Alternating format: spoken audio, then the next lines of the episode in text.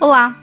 Sejam bem-vindos ao Por Dentro do Direito do Trabalho em um Minuto, uma série de conteúdos rápidos, atuais e relevantes sobre diversos tópicos pertinentes às relações de trabalho. Meu nome é Flávia, sou advogada da área trabalhista do escritório Araújo Pelicastro Advogados e hoje vou falar sobre o papel do controlador de acordo com a LGPD.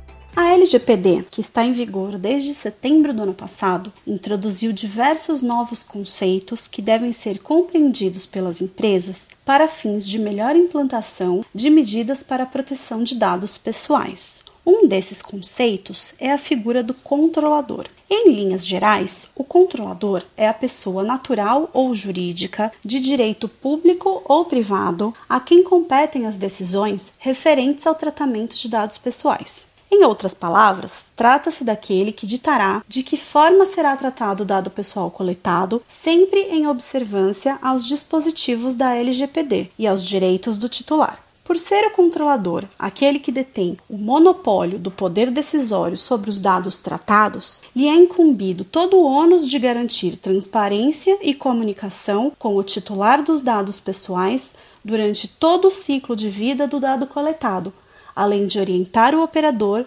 sobre suas funções.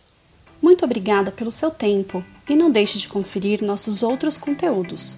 Acesse nosso site www.araújopolicastro.com.br e nos acompanhe nas redes sociais LinkedIn, Facebook e Twitter para conferir outros podcasts da série e para obter mais informações a respeito de assuntos jurídicos relevantes.